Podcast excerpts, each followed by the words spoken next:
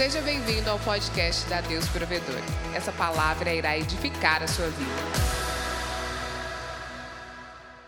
E hoje eu quero compartilhar com vocês uma palavra tão especial de Páscoa. Eu quero compartilhar algo que queima no meu coração. Todos nós sabemos que nós celebramos a morte e a ressurreição de Jesus. E para os cristãos, esse talvez seja o dia mais importante, na realidade, é o dia mais importante da humanidade.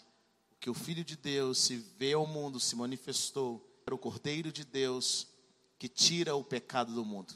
Eu quero ler com você uma passagem no livro de João, capítulo, João, capítulo 1, vamos ler o versículo 7, diz, ele veio para ser testemunha, fala de Jesus para testificar acerca da luz, para que por meio dele todos pudessem depositar confiança em Deus, eles serem fiéis.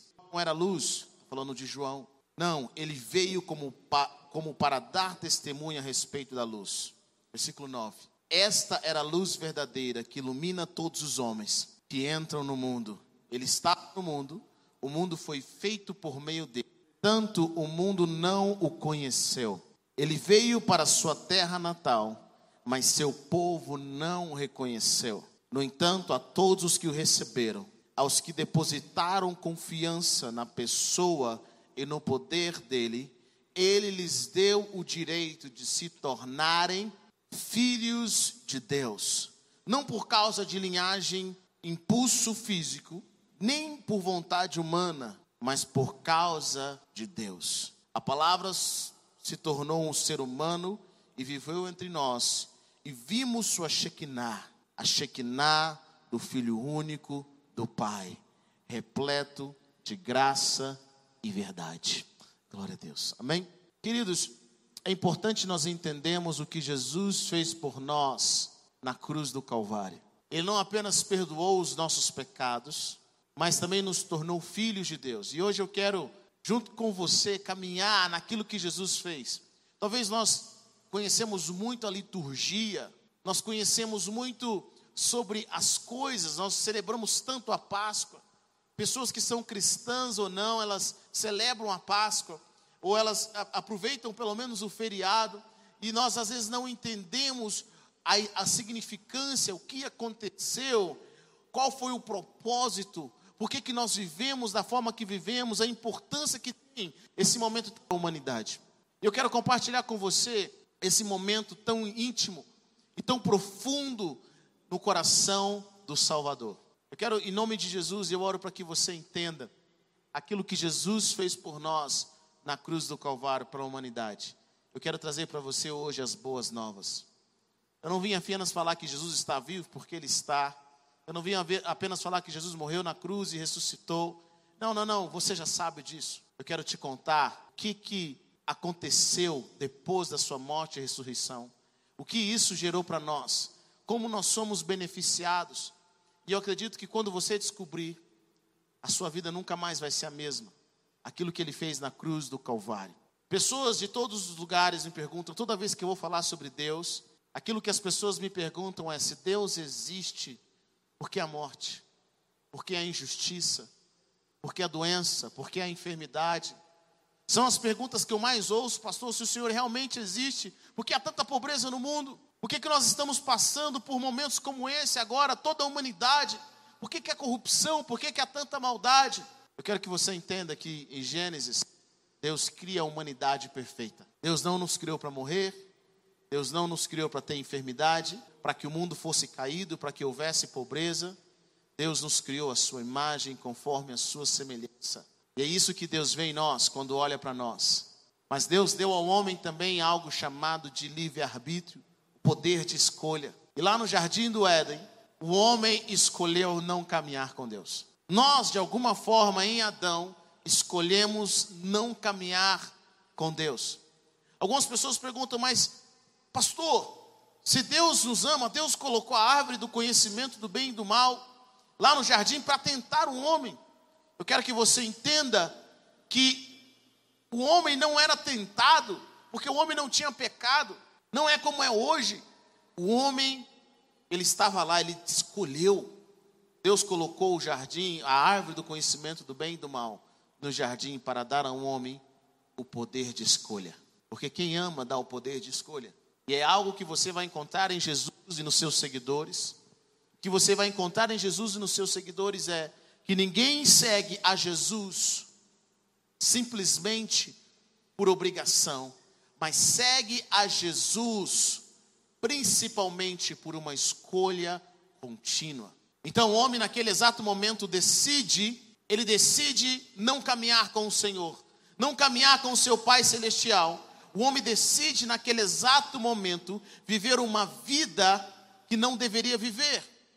E o, Deus, o Senhor fala: no dia em que você comer da árvore do conhecimento do bem e do mal, você certamente morrerá. E foi isso que aconteceu. O homem não morre imediatamente, mas com o passar dos anos, algo, ele começa a separação entre ele e Deus. E a partir daquele momento, não apenas o homem colhe o fruto do pecado, mas também o homem agora produz o próprio pecado. Ele não é apenas ele não é apenas resultado do vírus, mas agora ele é portador do vírus sobre a terra. O homem que antes deveria proteger a terra, agora é o que destrói. O que, aquele que deveria proteger a família, cuidar da família, trazer guia para a família, agora é aquele mesmo que prejudica a sua própria família. Então, desde o jardim do Éden, quando Adão, por algum motivo, decide escolher o caminho da morte, não escolher o caminho da vida, o homem vem caminhando a cada vez mais pior e pior. Mas eu quero dizer algo para você. Quando Jesus vem, ele vem para resolver isso. Ele vem dar uma chance para aqueles que um dia não tinham chance. Uma das coisas que as pessoas precisam entender é que a luta contra o pecado, contra a tendência pecaminosa, é algo que, com certeza, querido, é muito difícil, até mesmo impossível. Só quem já lutou contra o pecado sabe a força que há no pecado. E eu acredito que a maioria das pessoas que erram contra suas famílias, as pessoas que erram contra o outro, eles, a princípio eles não têm a intenção, mas com o passar do tempo eles começam a abraçar cada vez mais a vida errada. A palavra pecado significa errar o alvo. O pecado sempre vai conduzir à morte. A morte dos seus relacionamentos, a morte emocional, a morte física, a morte da sociedade como um todo. Quando Jesus vem, ele não apenas cura pessoas da enfermidade. Sabe por que Jesus curou os enfermos? Porque no céu não tem enfermidade. Se não tem enfermidade no céu, não deve ter enfermidade na terra. Sabe por que Jesus libertou as pessoas cativas de espíritos malignos? Porque no céu não tem espíritos malignos. Se não tem espíritos malignos no céu, não deve ter espíritos malignos na terra. Jesus veio trazer a realidade do céu sobre a terra. Mas Jesus sabia que, mesmo ensinando, mesmo curando, mesmo libertando, Jesus sabia que ainda assim não resolveria o grande problema da humanidade, que se chama uma vida pecaminosa, um homem caído. Quando Jesus agora sabe que ele tem que fazer, ele tem que derramar o seu sangue precioso, ele pagou a dívida que estava contra nós. Jesus traz sobre nós a oportunidade de agora não viver mais uma vida de autodestruição, mas viver uma vida de verdade, uma vida em abundância, uma vida de construção. É isso que Jesus faz na cruz do Calvário. Ele perdoa os nossos pecados e nos dá a oportunidade de caminhar com Deus de uma forma como nós nunca tivemos antes. Nos dá a oportunidade de termos em nós o DNA do próprio Jesus. Para aqueles que não entendem, por que, que nós celebramos a ceia? A ceia é um ato profético. Nós proclamamos a morte do Senhor até que Ele venha, diz a palavra de Deus. Mas sabe, a ceia é nós participarmos do corpo do Filho de Deus e participarmos do sangue do Filho de Deus, é nós profeticamente declararmos que o mesmo DNA, o mesmo sangue que que corria nas veias de Jesus, agora corre nas nossas veias que nós temos o corpo de Cristo, e assim como Jesus venceu o pecado, assim como Jesus venceu a morte, nós também venceremos o pecado e venceremos a morte. Nós temos uma nova vida.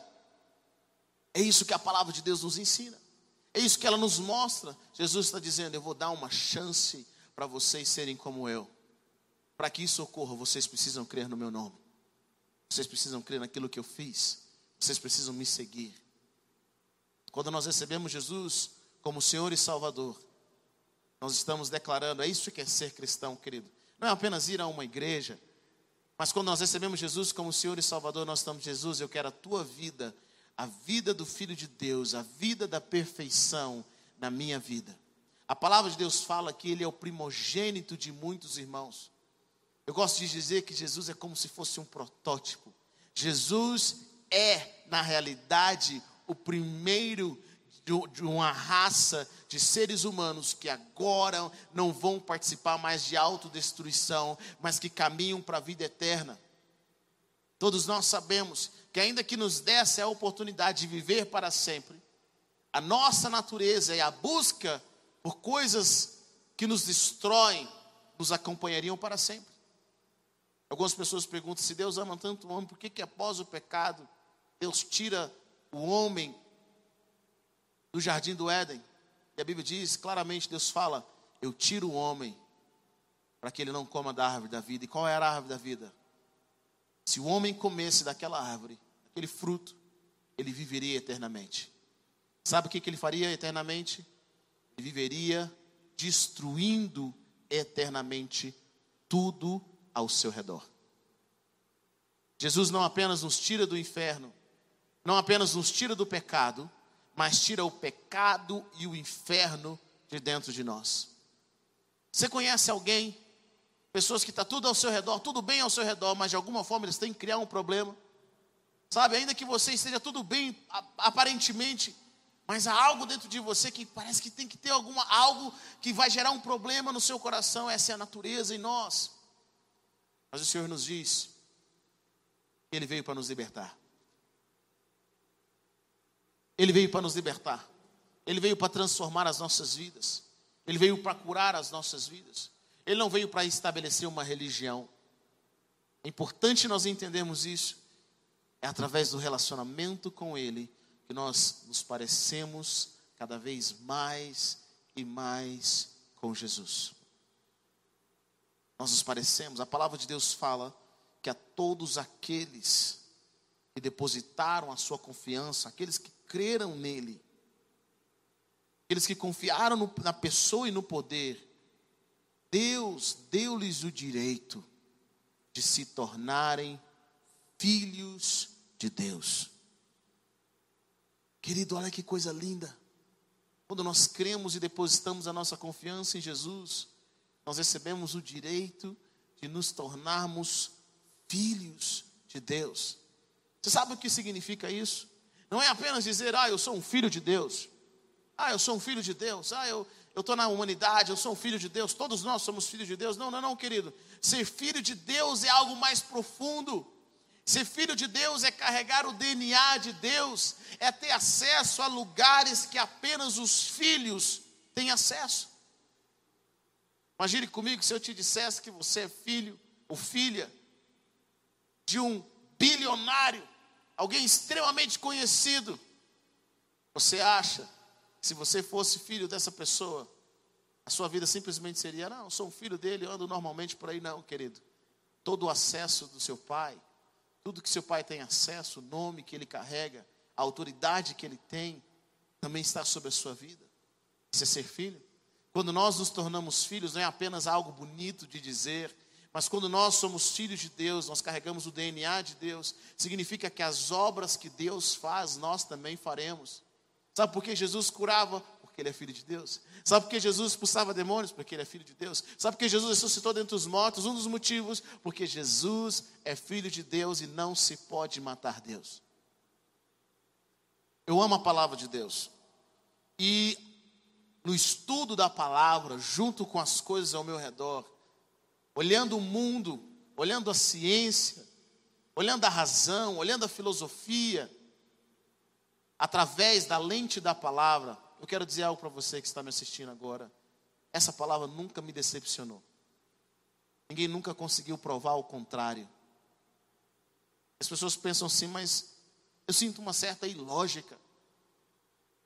Ela não é lógica, é algo que, que não está legal. Mas eu quero dizer para você, querido, a Bíblia é tão lógica, você iria se impressionar. A Bíblia, ela é lógica. Talvez as pessoas perguntam: Jesus foi um bom homem, mas eu não acredito que ele ressuscitou dos mortos. Ele nem precisava ressuscitar dos mortos. Só o que ele falou foi algo muito profundo. Mas eu quero dizer algo para você. A Bíblia diz que nós morremos por causa do pecado. Sem pecado não há morte. Com, com o pecado, há morte. Deus diz para Adão: o dia em que você comer, você morrerá.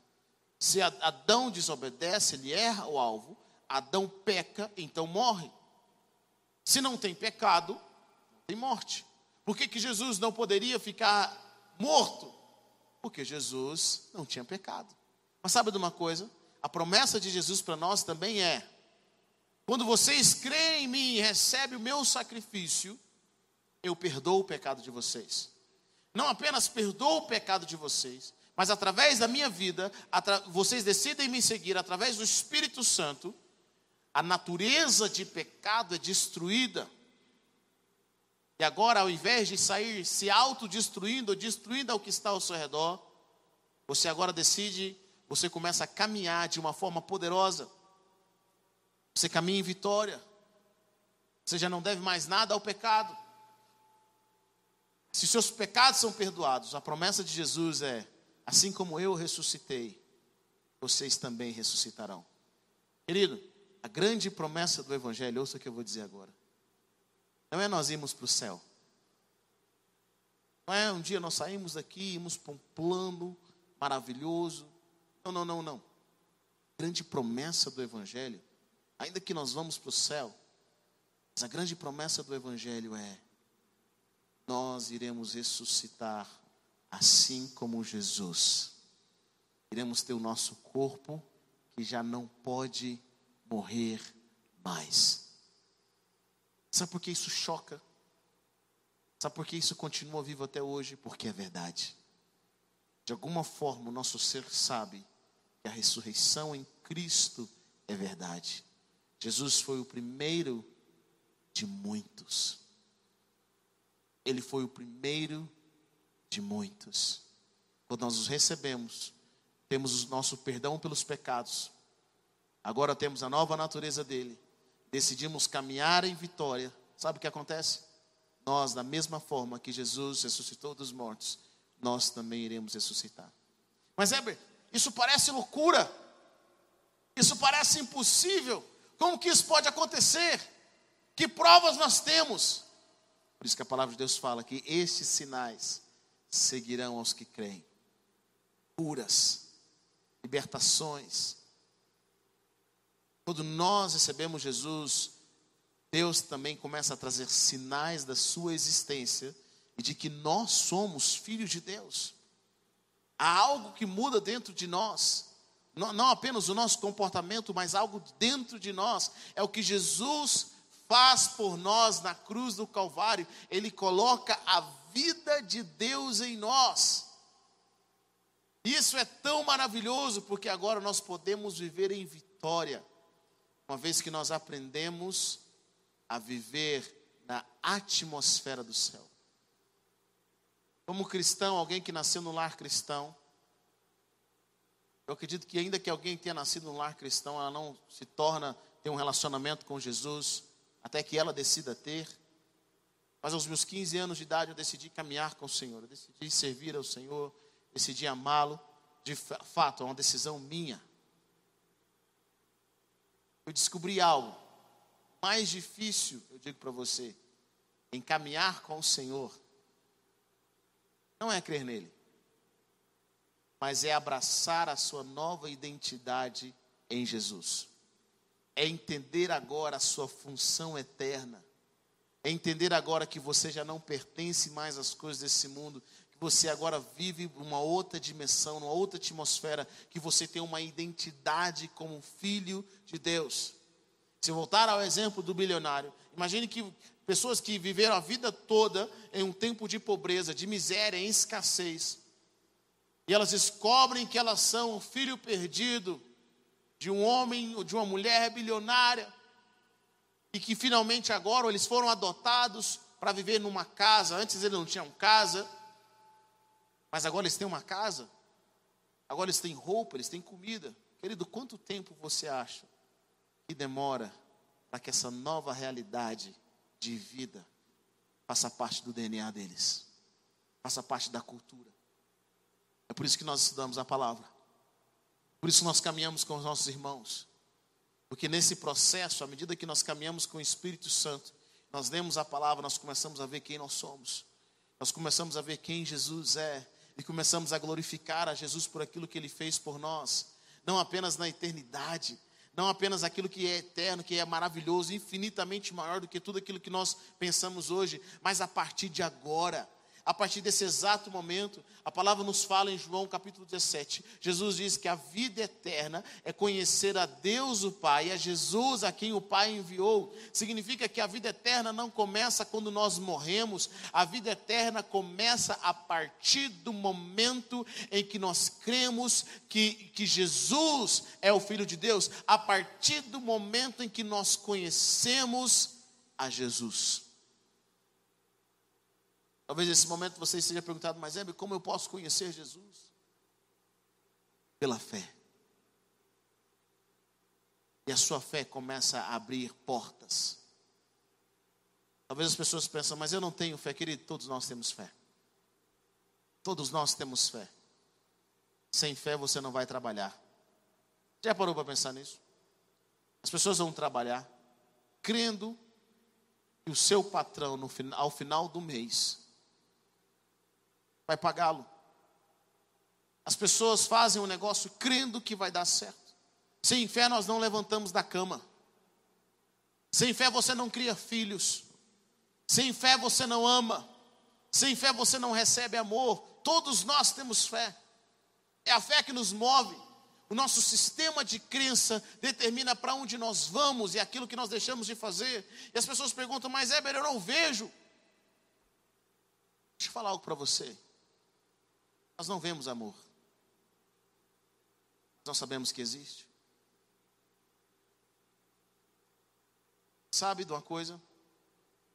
A ciência, cada vez mais, está se aproximando do invisível. Cada vez mais está se aproximando e entendendo formas de comunicação que até um século atrás nós não tínhamos. E ouça o que eu vou dizer para você. A fé de hoje é a ciência de amanhã. E o Senhor é verdade.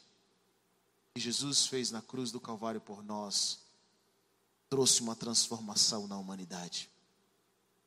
Quando Jesus morreu na cruz e ressuscitou, quero que você entenda algo.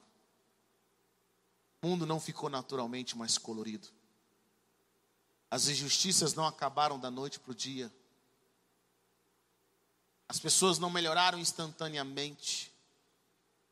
Quando Jesus morreu na cruz e ressuscitou, o Império Romano ainda estava lá. Aqueles que detinham o poder, aqueles que faziam e traziam injustiça, ainda estavam se movimentando.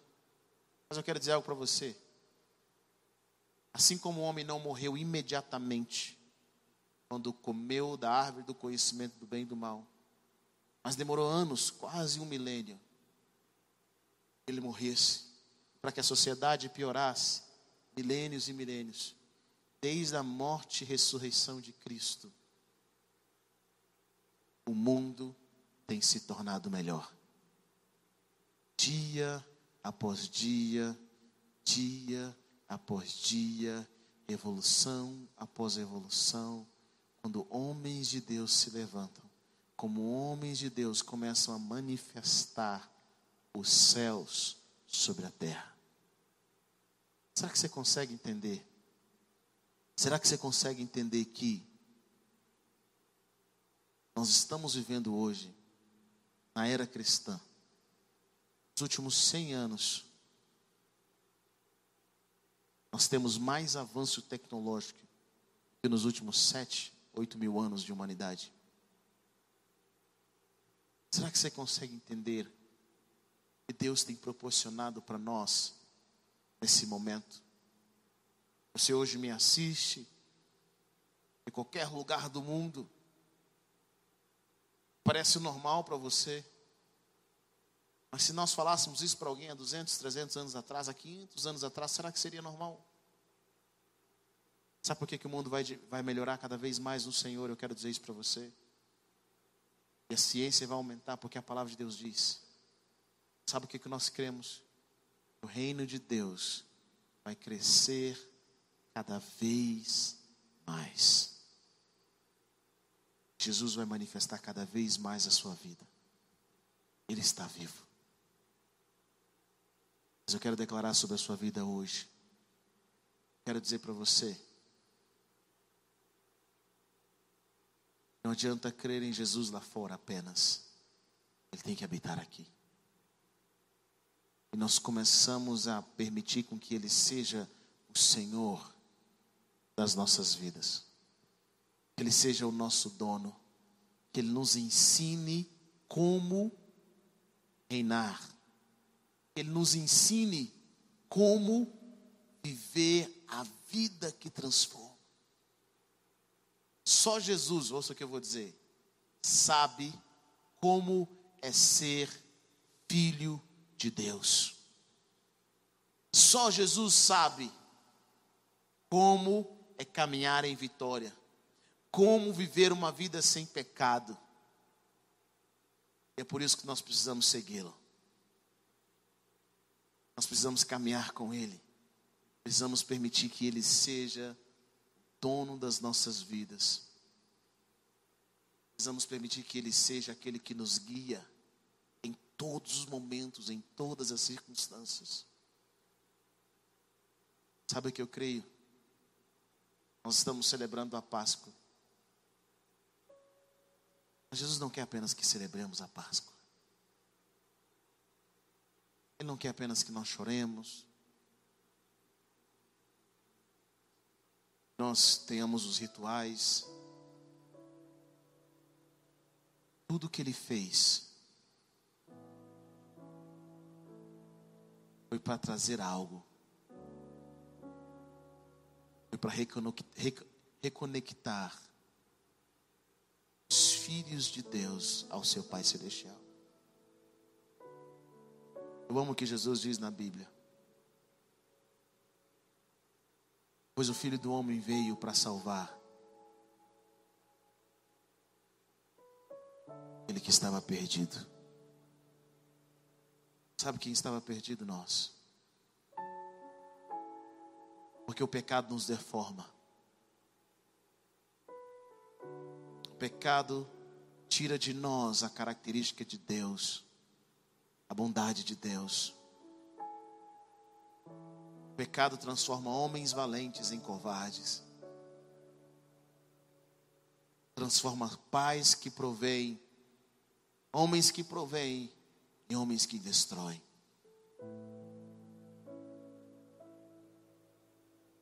Pecado destrói famílias. Pecado destrói vidas. Por algum motivo, nós, seres humanos, quando pecamos, perdemos a verdadeira imagem de quem nós somos. Pelo que Deus nos criou, nós deformamos, nós deturpamos. Talvez você pense, é, isso é uma moral cristã. Não existe certo ou errado. Querido, com certeza não existe certo ou errado. Existe o caminho da vida e da morte. Só existem dois caminhos, querido, a vida do caminho e da morte. Quando nós seguimos o caminho da vida, obedecemos ao Senhor. Quero que você entenda isso. Seguir a Jesus não é seguir uma filosofia de vida. Primeiro, seguir a Jesus é caminhar com Ele, é um relacionamento. Mas Jesus não está levando-nos a um estilo de vida melhor ou pior. Não, não, não. Jesus está nos levando a um estilo de vida que gera vida, que gera transformação. E a morte dele simboliza perdão dos nossos pecados, simboliza reconexão com o Senhor, mas a sua ressurreição também é um aviso para nós, dizendo que se nós seguirmos os caminhos do Senhor, nós teremos vida também. A morte não terá poder sobre as nossas vidas. Esse é o seu momento. E seguir aquele que pode transformar tudo, pode transformar famílias, pode transformar cidades. Todos nós, independente em qual posição nós estamos, não interessa o quão deturpado o pecado nos tornou. Eu quero dizer para você nessa hora Deus pode, através de Jesus, e vai restaurar a sua verdadeira imagem. E a sua verdadeira imagem, a imagem que transforma os corações, a sua verdadeira imagem é a imagem que cura vidas. A sua verdadeira imagem ela liberta. Sabe o que eu acredito? Eu acredito que eu acredito que não há ninguém quando Deus nos criou, quando Deus nos chamou, eu acredito que o Senhor nos transforma de forma poderosa. Quando Deus nos criou, quando Deus nos criou, Ele nos criou de forma única. Ele nos criou de forma poderosa. Quando Deus nos chamou, todo ser humano que vem à face dessa terra, eu creio, aleluia, que vem com um propósito dos céus. Porque Deus não faz nada sem propósito. A palavra de Deus fala que até para os inimigos de Jesus, aqueles que queriam a crucificação de Jesus, aqueles que queriam que Jesus fosse morto, a Bíblia diz que Deus tinha um, um propósito para eles. Deus tinha um plano para eles. E a Bíblia diz: Mas os fariseus e os saduceus rejeitaram o propósito de Deus. Quando eles se recusaram a ser batizados por João. Não era o coração de Deus que eles participassem e fossem inimigo do Senhor. Deus profetizou, Deus viu, mas não era o coração dele. Ele sabia o que é a humanidade, o que, que o pecado faria. Que Deus sabe o que o pecado faz. Deixa eu falar algo para você.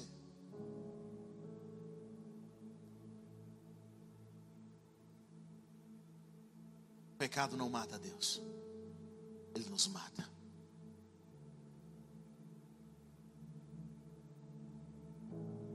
Mas Deus quer trazer em nós a realidade de quem nós somos.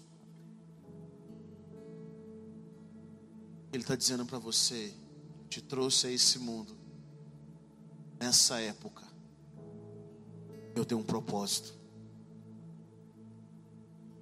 Tem algo que vai transformar o seu coração, e através de você, através de você, conectado com quem eu sou, eu e você. a Bíblia diz que Cristo em vocês a esperança de glória. Caminhando com o Senhor nesses muitos anos, eu vi pessoas dependentes químicos, dependentes do álcool, pessoas que destruíram a sua família através de infidelidade, através de egoísmo, pessoas cujo caráter cuja índole era má, mas que hoje são homens mudados, são mulheres mudadas, são pessoas que, fa que fazem o um bem, são pessoas que curam, são pessoas que restauram. Talvez algumas pessoas pensem assim, mas Heber, Deus faz isso? Faz, porque Ele quer restaurar a imagem dele em nós. Foi o que Jesus fez na cruz do Calvário. Foi o que ele fez na ressurreição. Sabe qual é o desejo dele para a sua vida? O desejo dele para a sua vida é que você receba todos os benefícios que ele preparou para você.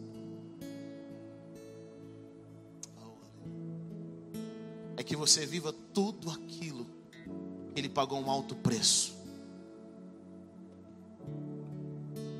Tudo aquilo que Ele fez pela sua vida. Tudo que foi liberado. Então é hora de você abraçar essa realidade. É hora de você abraçar quem você é nele. É hora de você abraçar esse novo tempo. E onde você estiver nesse exato momento, se você crê nessas palavras que estão trazendo sobre a sua vida, se você crê nesse evangelho que transforma,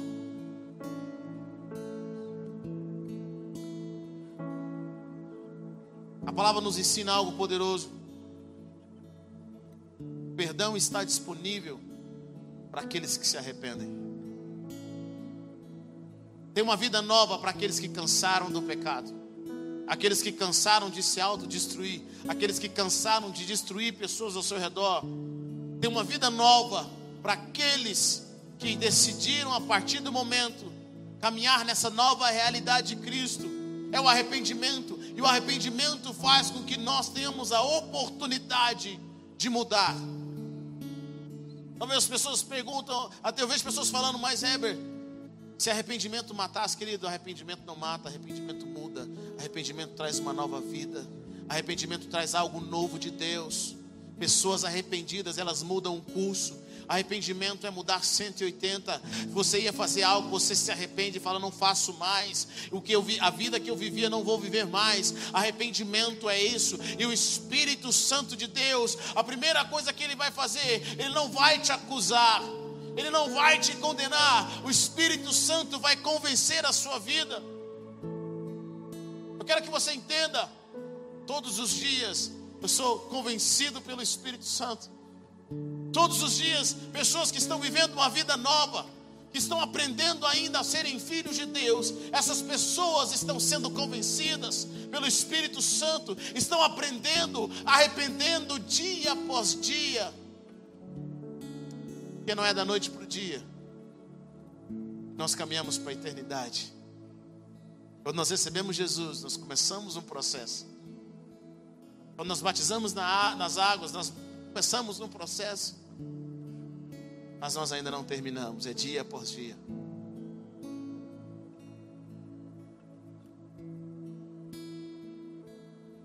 Mas o fruto é maravilhoso fruto são famílias curadas. O fruto é o abandono da ignorância e o abraço da sabedoria. O fruto é você deixar a tristeza de lado e abraçar a alegria de Deus, a felicidade, a paz. Às vezes eu vejo pessoas falando assim, mas fulano foi para a igreja e fizeram uma lavagem cerebral na mente dele. Querido, deixa eu falar algo para você. Eu não acredito que o homem tenha esse poder. Quando as pessoas não querem mudar, só Deus pode fazer. Só Deus pode curar o seu coração. Sabe o que as pessoas encontram quando recebem Jesus de fato? Elas encontram paz. Sabe por que elas encontram paz? Que elas voltam para o estado original do qual elas foram tiradas. Quando nós recebemos Jesus, quando nós aceitamos Ele como Senhor e Salvador das nossas vidas, nós estamos simplesmente voltando para casa. Que nós nascemos de Deus, nós devemos voltar para Ele. Nascemos dele, caminhamos com Ele, nós vamos voltar para Ele.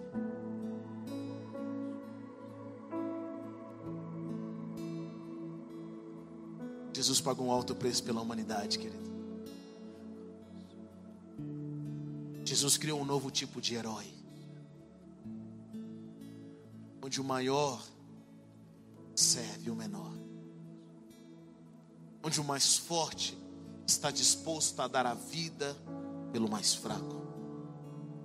Onde o que tem entendimento está disposto a ensinar de forma mais simples aos ignorantes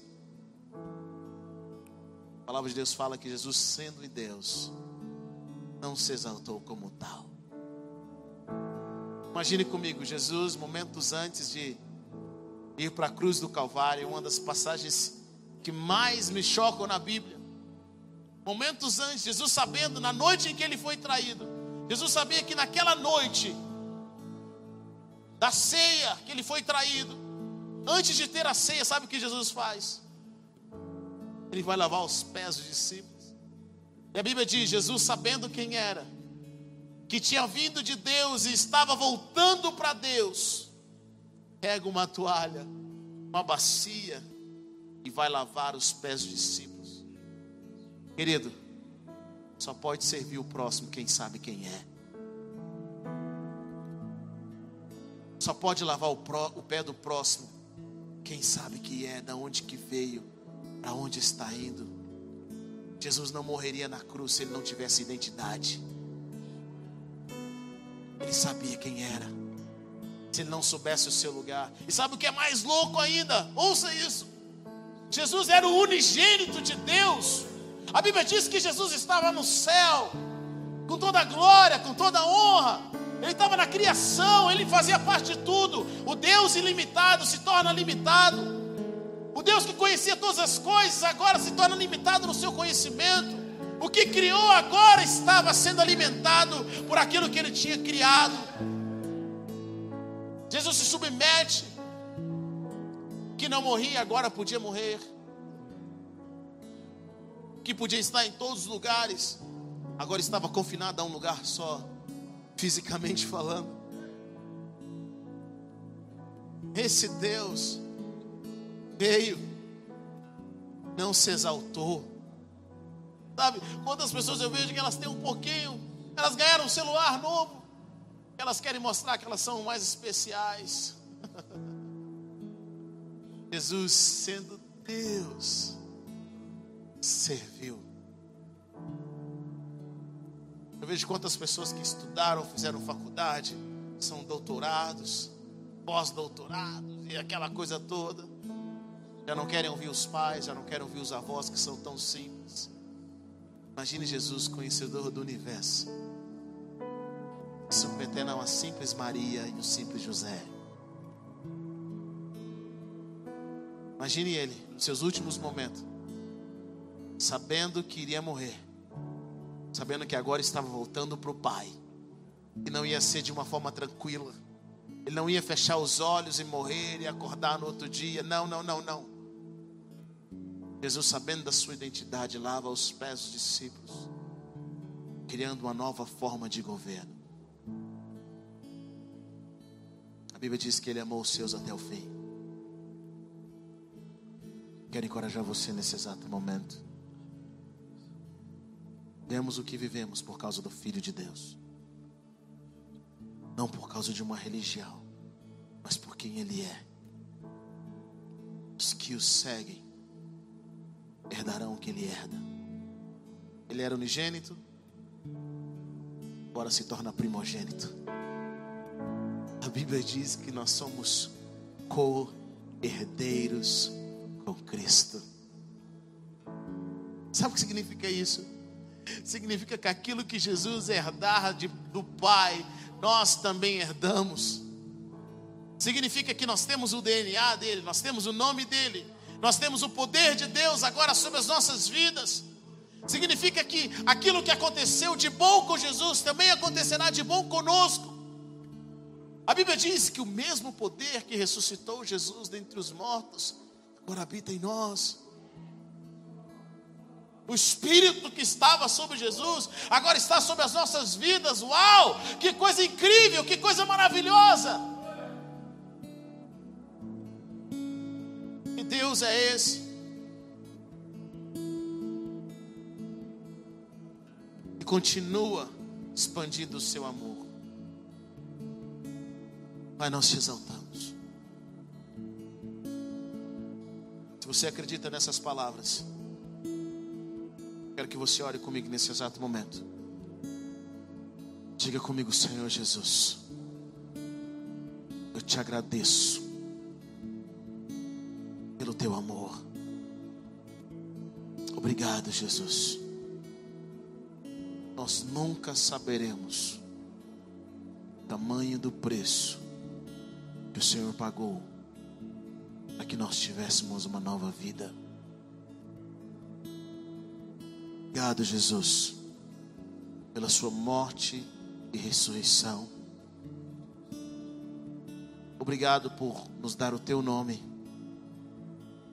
por nos dar o Teu DNA, por nos dar a sua carne, por nos dar o seu coração, a forma como o Senhor pensa, por nos dar o teu poder. Obrigado, Jesus, por nos tornar filhos de Deus e nos dar acesso a Ele. Jesus, eu te reconheço. Repita comigo. Como filho de Deus.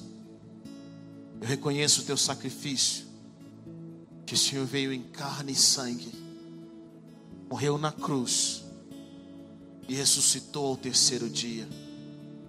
Eu reconheço, Jesus, que o que o Senhor fez por mim é algo maravilhoso. E eu creio, e eu te recebo como Senhor e Salvador. Eu me arrependo dos meus pecados e decido agora abraçar a vida que o Senhor tem.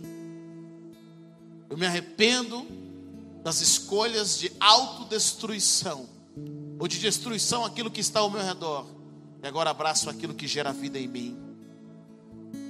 Jesus, eu quero bem dizer o teu nome. Escreva o meu nome no livro da vida me faça caminhar em vitória.